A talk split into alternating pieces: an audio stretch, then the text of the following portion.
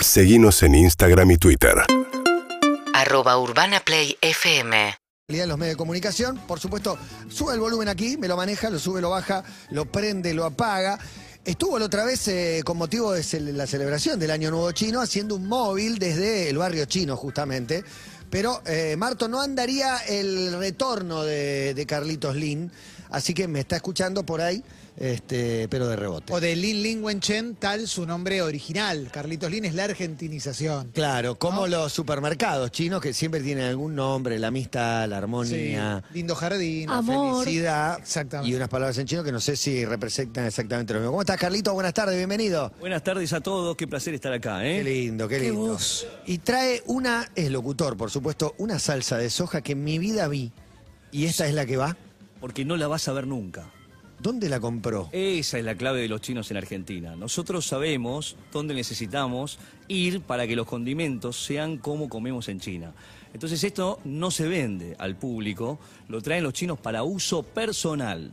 Y a nosotros nos venden las autorizadas acá a vender, digamos, que Por todavía hay muchas muy ricas o no, pero nunca será esta, que es la original. Esta que es lo que tiene bueno, ¿te acordás que el otro día al aire te dije que, este, ¿cuál es la salsa de soja buena? Son todas buenas porque es muy difícil decir que es rico y que Me dijo, no. no tiene una etiqueta que entiendas una letra. Me dice, tiene que estar todo en chino. Todo lo que usted quiso saber sobre China y nunca se animó a preguntar, hoy está Carlos Lin, aprovechen, viejos. Exactamente. Aprovechen porque todo, realmente toda una cultura ancestral y distinta, tenemos mucho para aprender. Acérquense a Caseta O, a YouTube, a Twitch también para ver, para ver, porque la columna tiene imagen. Por radio la van a entender igual, pero está bueno ver todo lo que trajo Carlitos. ¿Eh? Tiene dos hojas, ¿qué más? Dos hojas y ya que salimos del Año Nuevo Chino, a Emi le traje un regalo que es el último que me queda, que es un tigre del Año Nuevo Chino oficial. Mira, yo tengo un tigre del Año Nuevo Chino, divino también. Creemos en la suerte. año del tigre. Hablamos de eso ahora, Emi, para vos. Mirá, Este, es rojo, es tigre y dice rey. En este caso, reina. wow. Ay, Eh, muchas gracias, hijos, Carlos. de- del programa, para tanto. el antifaz, porque nosotros creemos también que si nos ponemos esto, el poder del tigre va a llegar a nosotros. Y al que juega tenis, el que juega tenis, unas pulseras de tenis oficiales del año nuevo. Una muñequera. Pero están llamando a vos, Sí, Matías, sí, sí. ¿eh? voy a- Sos- todavía no empecé, pero ya. Sos dice- muy bueno. Dice Andy que estoy por empezar. ya. Sí. Perfecto. Qué bueno. Acá qué bueno. simplemente es un tema de conexión de esto, no es el auricular. ¿eh? Ah, ok, ok. un delay y lo estoy escuchando muy bajito. Vamos a contarle a la gente también que si está escuchando por, por la radio, Carlitos Lin es chino. ¿eh? Claro, claro, es que chino. habla como Badía, pero chino. Exacto, e- él es, es chino pero habla como un argentino y como un locutor argentino, ¿no? Tiene un caño tremendo, trabajó muchísimos medios de comunicación argentina, pero sabe mucho de su país. Ahí está. No sé cómo queremos empezar. Lo primero que me dijeron fue escuchar las preguntas. Siempre decís lo mismo, Carlitos. Este, No, no, no, yo no, no- no te dije nada yo. Yo estoy para, para aprender de una cultura tan distinta, por ejemplo, en la alimentación, en cómo comemos. bueno, ahí eh, Marto me está haciendo una sopa. ¿En serio te parece ahora en el horario de laburo? Para abrir, el- el- para abrir esta, e- esta pequeña charla, nosotros dijimos, llevémosle la sopa más rica, Matías. Ahora, Esa sopa es muy rica. la Deja de sopa tomar mate, rica, Matías. Estando en Montañeses No conviene, ¿no? y Mendoza, con el chef chino que te dije, cuando quieran estar invitados a ir a comer, me dice, no tengo tres horas, me estás avisando las once, Carlitos. ¿Tres horas de preparación lleva? Sí, por lo menos la sopa que yo quería traer. Una sopa tradicional donde teníamos que comer con ruido y ustedes tenían que aplaudir porque ya se iba ruido y que nos ibas a estar escuchando eh, el chef chino de apellido Wang y si no hacía ruido, entonces él se iba a ofender. Pero esa sopa de qué, qué, qué tiene adentro esa sopa? Digo, comparándola con una sopa típicamente argentina. Primero es un caldo, ¿no? En general. Tiene pato. Nosotros, la so- el pato en general es un plato muy rico, muy exclusivo, el pato de Beijing. Este, y de ese pato de Beijing sobra una sopa, si querés. Los patos que ayer, por ejemplo, los chinos comieron, la sopa se la llevaron. Entonces me tenía que hacer un pato y me tenía que dejar la sopa ahí. Además tiene fideos claramente, tiene eh, parte del pato y también tiene mucha verdura, mucho carbohidrato. Esa sopa, de alguna manera tradicional, la dejamos para la próxima semana y lo que sea, este, es necesario comerla con ruido. Pero pará, ¿Qué tanto ruido? mucho ruido. A, tan- a tal punto que para llegar acá hice una encuesta a través de WeChat en por lo menos 20 chinos para ver cuántos hacían ruido cuando comían. No sopa en, en particular. Pero una cosa es en China, en un restaurante chino que queda en China, todos haciendo ruido. Acá, no sé si hay comensales mezclados de diferentes países, por ahí el chino se inhibe de hacer mucho ruido o no. No. No. No. hace el ruido. Cuando les pregunto, 19 me dicen, y intento hacer lo menos posible. Entonces me río. intento- Cuando decís ruido tomando sopa, ¿qué es lo que haces Y exactamente? ahí, y ahí fuimos a la historia. ¿De dónde sale esto? Si yo cuando conocí a mi mujer hace 23 años, una hamburguesa simple con una ensalada, la ensalada masticaba muy fuerte y hacía ruido, y por poco hoy no tengo tres hijos, digamos, cuando arranqué. Pero, ¿por qué tenía que hacer ruido y por qué? Le pregunté a mi viejo, uno. Después le pregunté a mi abuelo que está en China. Y me dice, nosotros en la antigüedad, abuelo, teníamos que conocer a nuestra futura mujer cuando papá y mamá nos presentaban a una persona. Entonces, el papá del candidato iba a la casa de los papás de la candidata y cuando se ponían de acuerdo los padres, ¿En qué se ponían de acuerdo? ¿Económicamente? ¿En qué? O simplemente te por presento. supuesto, Primero, económicamente, eh, hoy, hoy se, se evalúa mucho económicamente. Antes era, si eran compatibles las familias. Si mi familia, Montelesco, podían estar Será con más importante que se lleven bien los padres de los novios que los novios. No, y No, pero, novios se después, conocían. pero que coincidan también en la posibilidad de potenciarse económicamente las dos familias, ¿también eso influía? Sí, influía. Si eran patricio con patricio, plebeyo con plebeyo, como decimos Claro. acá. Pero el sonido, ¿dónde aparece el sonido en esta historia donde puede pasar en muchas culturas del mundo? El sonido aparecía cuando el recibimiento de ese candidato era con una cena preparada por los novios de la familia de la mujer. Entonces todos atentos a ver cómo comía. En el todos atentos a ver cómo comía, si él comía con ganas, alegre y hacía ruido, primero decían prácticamente, no, va a ser un buen candidato. ¿Y por qué? Porque hacía ruido para comer, no, porque comía alegremente y él mostraba que no iba a ser complicado para la comida. Complicado para la comida. Mirá vos, Bueno. mirá vos. Y segundo, el que come bien, trabaja bien. El que come bien, trabaja bien. Es un proverbio chino también, una máxima. Sí, no es muy famoso, pero el que come bien, trabaja bien. Mira. Viene de esa época. Segundo, si comes con ganas, está mostrando que no vas a ser complicado. Complicado una pareja. Y tercero, si vos comes, haces ruido y te mostrás muy alegre, respetás una frase común que cuando vos empezás a comer acá se dice bon appetit y uno come tranquilo, sí. protocolos o sin protocolo, y allá no te dicen bon apetito o buen apetito, te dicen hao chi, hao chi, Come, come, come con alegría. Y Mancha que ti fa queríamos. bene. Es como hacer el amor Se para. Sergio Denis. Claro, Ah. con alegría. Bien, Clem. Cuando comes con alegría se ponen contentos porque parece que es rico, le pones ganas. Si comes y es rico y le- no le metes ganas, Yo te quiero preguntar algo con respecto a la comida, Carlitos, porque a veces he hablado con pocos argentinos que fueron a China, pero en general, como que la frase que está instalada es, la comida china en Argentina no se parece nada a la comida china que comen en China. y, y te das cuenta inmediatamente ¿Es cuando así?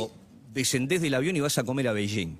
Te toca ir a Beijing a trabajar, bajás del avión y no vas a ver ninguna comida china que viste en Argentina. Es así. A tal punto que parece ser, que digo parece ser, lo tengo que comprobar. El arrolladito primavera, como lo conocemos nosotros, es un invento argentino. Es posible. Ponerle carne arrolladito qué rico. primavera Claro, ni es, de- hablar. es de un chino argentino. Después se popularizó, lo llevó a los Estados Unidos porque inmigró. En China no existe arrolladito Y la primavera. salsa roja esa va bien también, la agridulce. Sí. No, el agridulce es un sabor muy típico del, del sur chino, donde el agridulce no, forma parte de, de- de la gastronomía china. Que ya que estamos, en el norte comen de una manera y en el sur comen de otra. Y ya que estamos con los prejuicios, derribándolos, el perro y la, y la cocina china. Ahí está. ¿No? Que es otro de los, de los mitos muy existe. Un, un lugar en China, un lugar en China que es muy amplio, donde lo hacen y tienen que ver con una tradición. Esa tradición, obviamente, podemos hablar que es cultural y demás, que lo que había en ese momento era eso, pero vos no tenés en la carta de cualquier restaurante chino, en cualquier parte de China, Claro. un lugar donde te vendan perro. No, no, es en un lugar específico uno puede encontrar. dentro de en el marco de una tradición. Y ya que estamos, cuando mientras llega la sopa, mira qué rico, gracias No Marco. puedo creer que están trayendo una sopa. Ay, Sí. La Gracias, secre- Chini. revolvé de abajo, Chini, la- Chini. la Eh, sopa. ¿Qué traje? Preguntemos Saben a- usar palito, ¿no? ¿Alguna de estas eh, tiene algún caldo de, de animalito, cultivo? Carlos? Por, Este- no, no, este, este es un poquito de picante. Ay, no, vi un la tapa animalito. acá, me, me la regalaron, mira, ya que estamos. Ya en estaba el- en el muerto. Super chino. No lo mataron para cocinar. Creo que el que Clemente a vos es el seco. ¿Tiene jugo? Tiene jugo. Estos son como unos fideos en una salsa. No la puedo inclinar eh, por- para mostrarla porque es muy difícil, Pero tengo miedo de digamos. volcarla. Sí. Se la ve muy bien. eh, Es un fideo rápido, por supuesto, pero traje el que es chino. Este tampoco lees la etiqueta en español, ni en coreano, ni, ni nada. Lo rico de esto. Muy bueno el, el balde en el que viene, ¿no? La, la, la Es una porción La pelela. suculenta, Es ¿eh? enorme. Es enorme A la, ver la si está muy porción. caliente. Y está humeando. sí, perdón. está humeando sin parar.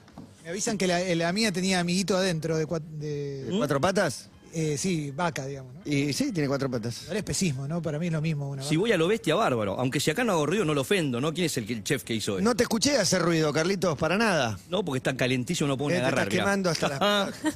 Pará, voy, voy, voy. Espera, retomo lo que te preguntó Clemen. Si yo voy a Beijing, ¿no voy a encontrar un chop suey? Sí, sí, por supuesto. Por supuesto. Esos son típicos platos que sí los vas a encontrar. Pero vas a encontrar chop suey y 25 platos que acá nunca existieron. ¿Y por qué no llegaron? ¿Y cuánto? ¿Acá? Sí. Porque hay una occidentalización de la gastronomía china. Tiene mucho que ver Perú, tiene mucho que ver los Estados Unidos, claramente, que tiene más de 100 años de comunidad china. Ahí encontré la forma. Quiero hacer ruido para justificar, viejo. A ver, viene Carlitos Linda haciendo ruido. Hay un, un poquito, ¿no? Está comiendo una sopa de fideos haciendo ruido. Mm. Claro, y tu, tu mujer, primera cita, te ve morfar una hamburguesa haciendo un ruido y dice, La sopa. este chabón es un grasa. ¿no? Lo primero que piensa No, es eso. cuando lo vio a Carlitos dijo, me enamoré. Al revés. Mirá. Este, hablando No. de tener hijos. pero, pero las normas de etiqueta, esto es un poco para hablar de las normas. Sí, está picantísimo, Martín. No, como no, me- me- el componente que primero me tenés que avisar es que es picante. está llorando. Lo dije. Está llorando No, no, no. Matías, está llorando No lo escuché, no la, unión con, con No sé China. si y bajarlo Argentina. con mate. Lo dije, claro, viene del mate. La chini te trae Lo dije y aparte es una, una- un fideo instantáneo del norte. ¿Por qué comen picante en el norte? Porque hace frío. Entonces, tenemos que comer picante para sal- salir del frío. En China hace menos 20 grados, en el norte, en Hubei, por ejemplo. Tremendo. Pero bueno, hice ruido para hablar de las normas de etiqueta. Hoy todo el mundo quiere conocer a los chinos. Ahora, ¿por qué los chinos no conocen al mundo? Es lo que me plantea mi mujer hoy a la mañana. ¿Por qué no los conocen los chinos? Bueno, vos tenés a un presidente chino. Situación internacional, puede estar con el presidente de los Estados Unidos. Hubo una situación entre estos dos presidentes, ¿no? Tan hegemónicos en el mundo, donde en su momento George Bush hijo a un Hu Jintao, presidente chino, cuando se estaba por ir y no había que irse, lo agarra de la, de la manga y lo trae para acá. Está la foto, la pueden googlear, presidente de Estados Unidos y chino, y cuando lo agarra de la manga, van a ver el instante en que el chino lo mira. ¿Qué hace? Le dice. Entonces, gentilmente le estaba diciendo, no, no, no, no, no caigas en el error, no te vayas en el momento donde está la foto. Entonces, hay muchas normas de etiqueta de los chinos donde vos tenés que respetar si vas a China. Ahora, China de alguna manera se impuso en el mundo donde como todos quieren hacer negocios con ellos, uno quiere entenderlo. Va Alberto Fernández a China y consultaron qué puedo regalar. Le dijeron reloj no, punzante no, cuchillo no. Eh, bueno, perfecto, llevo un mate, bárbaro. Eso es bueno, es algo de tu país, es tradicional. Ahora, respetás todo. El blanco es la muerte, todo lo contrario que el negro. El blanco es la muerte, es rojo es la fortuna. No tenés que nombrar a una persona por su nombre, sino por el apellido, señor Martín. Gracias. Cancela, Lini. Pizarro. Pero, pero para, Carlitos, porque son todas cosas de, de la cultura china, que está buenísimo aprenderlas, pero si yo me voy a China, ¿me encuentro alguna mínima señal de occidentalización? Como puede ser, yo sé que no es lo mismo, ¿no? Pero te vas a Japón, te vas a Tokio y está un poco atravesado por la cultura occidental en algunas partes, por lo que tengo entendido. ¿En China pasa eso en algún lugar o esto es China? Japón ya es occidental desde que... desde- Claro, sí, sí. siempre, de siglo XIX. siempre. Siempre. Ahora, en China, si yo te digo China, ¿qué es China, Clemente? ¿Shanghái, Beijing, Xi'an, donde están los soldados de terracota? ¿O te vas un poquito más al conurbano de lo que es Beijing y te encontrás con una China que es la real? En todos los sentidos, ¿eh? real, con mucho crecimiento y demás. Pero entonces cuando llegas ahí, ellos intentan que vos trates de ser como ellos. Ahora hay una cultura en el mundo que se impone, primero por los negocios, porque con quien querés hacer negocio querés estar bien. Creo que es el único argumento por el cual yo puedo entender que voy a respetar todas sus costumbres, y hablo en tercera persona, pero en el medio de la conversación metí un eructo, el chino. Me pide a mí que lo respete, él tiene un eructo o escupe en el piso, ¿En cosa el que no- piso de dónde? ¿Un restaurante? no, no. No. No tanto. ¿En ya. dónde? ¿En una el piso reunión? una de, de- de la calle. Vos vas por la calle y podés estar en la parada del colectivo y ver que un tipo... ¿Hago el ruido? Tuf. Listo. ¿Qué Tuf pasó gong. ahí? Que en, el, Escupió. que en el 2008 China le enseñó a los ciudadanos de Beijing, que es la capital de la República Popular China, que vamos a recibir muchos invitados del mundo por los Juegos Olímpicos, entonces evitemos escupir. Escupir, eructar, o Julio Boca cuando fue, lo tenemos que confirmar, ¿eh? Tengo muchos chinos que me dicen que Julio Boca suspendió una función en China o algo muy parecido, él se ofendió.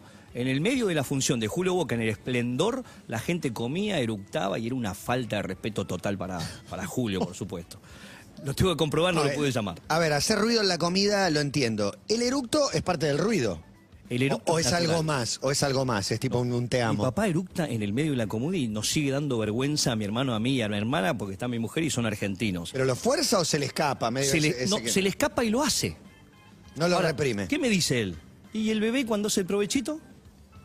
Tenés 80 Es que años, papá. No, pero es cultural. No, no porque tenés dos si a vos te- pero la, la- es verdad. No, no es cultural, es saquémonos, natural. saquémonos las caretas, claro. Si a vos te cultural. viene el eructo, es porque necesitas sacarlo. O sea, no- en realidad lo que hacemos es reprimirlo. Sí, todo lo que Pero está el cuerpo dentro te del pide cuerpo y te sacarlo. pide sacar, déjalo. El cuerpo sabe por qué tiene que salir cada una de las cosas. Para el mismo caso tenemos Para otra todo. cosa, ¿no? Bueno, todo, todo, bueno. todo, lo que sea. Bueno. ¿Pedos también se tiran o no? ¿O eso lo reprimen? Porque también el cuerpo solo te la- lo pide. No, no, en la comida no, pero podemos estar en el living, mi viejo se manda. Entonces, Tu mi viejo es el caso. Pero eso no es, pero eso eso es que es- cultura eso que es china. sabio, mi viejo. Pero pará, ese Decía- pedo que se tira tu viejo viendo polémica en el bar, Sí. ¿es cultura china o, O es que O es patriarcado. Claro, o es que no puede re- no No. puede reprimir. Mi mamá más occidental le da vergüenza ya, pero él no lo reprime, no lo reprimió nunca. ¿Y sabes qué? Y era el, el- el tipo, vos decís, más leído, sabe muchas frases chinas, el tipo muy respetado por su erudición, y sin embargo va por ahí. ¿Cómo lo explicás? Ahora, ¿lo tenemos que aceptar? Sí, por supuesto. Es un hábito de otro lado. No, lo acepto que lo hagan, digamos. No sé si en mi casa cómo sería. ¿Y qué le voy a decir? ¿Lo voy a echar de casa? Y de alguna manera, un poco para cerrar esto, es hace muy poquito salió en un gran diario argentino la polémica de por qué los chinos no saludábamos y por qué cuando vas al supermercado a veces no te saluda y te cobra la leche, te cobra la manteca y te vas. ¿Les pasó? Sí. ¿Son medio secotes? No, Sí, puede ser. Sí, pero sí me saludan. Pero algún saludo corto por ahí. Es muy copado o barra muy argentino. Claro, yo siempre lo atribuía a la, a la distancia idiomática, porque de hecho la cuestión de la mala educación que uno puede pensar, la noto también con argentinos en todos lados. sí, sí. Cuando vas a China, por ahí no te saludan en un ascensor y puede ser un, un amigo, de, de- de un amigo no, un conocido del edificio, porque el argumento casi práctico sería, hay tanta gente que yo no puedo estar saludando a todo el mundo. Es una, una línea, un círculo inicial, que es la familia, los seres muy cercanos, donde no, no puedo estar perdiendo tiempo. El tiempo es dinero. Mercantilmente, desde hace mucho tiempo, China es un- una plaza mercantil muy importante, entonces perder tiempo está mal. ¿Cómo será que en China van, a- van en séptima? Vos vivís en la sociedad china y cuando volvés a la Argentina, estamos pancho caminando, pero sin que nadie nos apure. Yo vuelvo de China y el impacto es tremendo. Me encanta, estoy en el Bajo Belgrano, muy tranquilo y todo, pero China corre. Y por ahí la forma de correr tiene que ver con la forma de comer. Por ahí la forma de correr tiene, tiene que ver con, con- con la vida, no de ahora, sino de siempre, donde China siempre no miró al mundo. China vivió ahí, acá estaba Sócrates, Confucio, Platón, y en China estaba Confucio y nadie sabía. Hasta que un día Marco Polo hizo historia y pasó algo en la ruta de la seda. Bueno, la muralla china fue creada para protegerse del, del extranjero Del invasor. El mongol, por ejemplo. La muralla no fue construida para ocupar. De hecho, China nunca fue imperialista, aunque ahora parece ser que quiere pelear la hegemonía mundial, donde por diferentes motivos hay una nueva ruta de la seda. Algunos temerosos, otros no, por las dudas, quiero hacer negocio con ellos. Nosotros que estamos en el extranjero, miles de chinos somos puente entre cosas insólitas, no puedes creer. Te llaman de golpe, necesitamos langostino L1, dice. No conocemos el langostino. Y un día cuero nonato. Porque hay un chino acá, se puede abrir una oportunidad de negocio. ¿Qué pasa en China? Ahora están ávidos de contenido audiovisual. ¿Qué pasó para, para ese cambio de paradigma que se, se estuvo, estuvo latente todo el tiempo? El día que China se despierte, cambia el mundo, etcétera. Un momento despertó y, y la otra sería, en 20 años eh, se come a los niños crudos, o sea, no, no queda nada. Yo crecí el diciendo mercado. el día que se despierte Ya China. se despertó. Y ya se No sé cuándo fue, si fue Para mí 2008, fue en el 2000, 2008. 2008. Para mí fue en el 2008 porque lo vi Argentina, ¿eh? no sé qué pasó en Europa. 2008 por el Juego Olímpico, ¿no? De Beijing. Juego Olímpico para el Mundo, Juan Alberto Badía, siempre que puedo lo menciono porque él decía, cuidado acá, dice, tenés un micrófono, ¿te acordás que lo dije al aire? Ese micrófono era una llave después. ¿Por qué? Porque el micrófono hablando llegamos a tantas personas que podíamos abrir el misterio de lo que era China. China fue un misterio 5.000 años y de golpe en el mundo, ¿qué pasó? Se abrió. Simplemente China necesitaba despertarse. Ahora, China se despertó en un momento que ellos creen que era el indicado. De hecho, hoy hay un- muchos políticos chinos, militares chinos, donde la casta militar es más importante que la casta política y, económica, que dicen, ojo, nos está mirando el mundo, no copiemos más patentes, o sea, los que copian no copian. Inteligencia artificial, trabajemos científicamente en, en una computadora como para superar a los demás. Entonces, cuando supere China legalmente inteligencia artificial, cantidad de patentes, entonces ahí va a aceptar Estados Unidos, por ahí, que hay otro que lo superó. Y en eso China está jugando un papel con responsabilidad. Lo digo porque lo escucho. Que hayan chinos irresponsables, no nos metan a todos No, en la ya misma hay. bolsa. Eh, hay una pregunta muy... Rotación y otras cosas que hay, sí. Hay una pregunta muy básica. Viste que ahora se divide todo entre comunista, no te gusta, sos comunista, este es Nos metemos en el Partido Comunista Chino, no salimos más. No, no, no, es China es comunista, Carlitos, hoy. Te pido por favor no te metas ahí. Ruido, ¿no? Hace ruido eructá, eructá y tírate uno. Ahí está, ahí está, ahí está. No, bueno, ese es un tema en particular que, que, eh, amerita más desarrollo, ¿no? Perdón, Clemente, eh, de, de vuelta. La pregunta. ¿China es comunista hoy? Políticamente sí, económicamente para nada hace 30 años. Deng Xiaoping ¿Y qué es políticamente sí? Y política- políticamente hay un partido. No un Único. partido. Sí, pero no es único. ¿Vos sabés que, vos sabés que en, China existen otros partidos políticos que no son comunistas? Nadie sabe eso. No es ciento. ¿Participan de...? ciento de- Sí, participa y tiene representación, como las minorías étnicas. Pero claro, vos no podés contra un 95% que ya de entrada le dio a Xi Jinping elección, no quiero decir de por vida, pero algo parecido. Ahora, ¿cómo en cualquier debate de café te dicen cómo hacen los presidentes del mundo para tener estrategias contra China, en todo caso, si vos y el otro tenés un panorama de tiempo que no puede ser Ah, el comparado con el presidente nuestro de otro país años? se va en cuatro años, claro, Sí. o, Yo o tengo- en ocho. Y cada dos tengo que convencer al electorado. China no, juega con otro tiempo y además cree en la reencarnación. No es la vida nuestra de 80, 90 años. O sea, te gano por todos lados. Son eternos. La cultura china es la cultura continua más antigua. La estoy repitiendo. Nunca paró.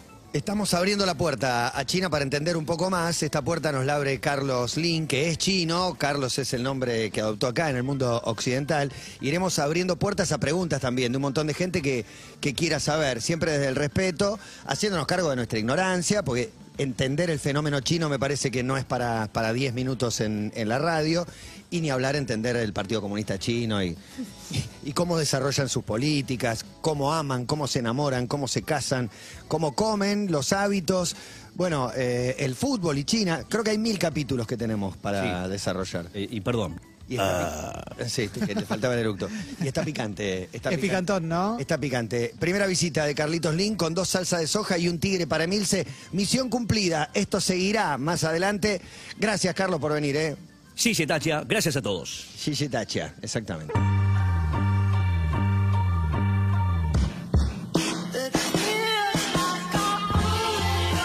urbanaplayfm.com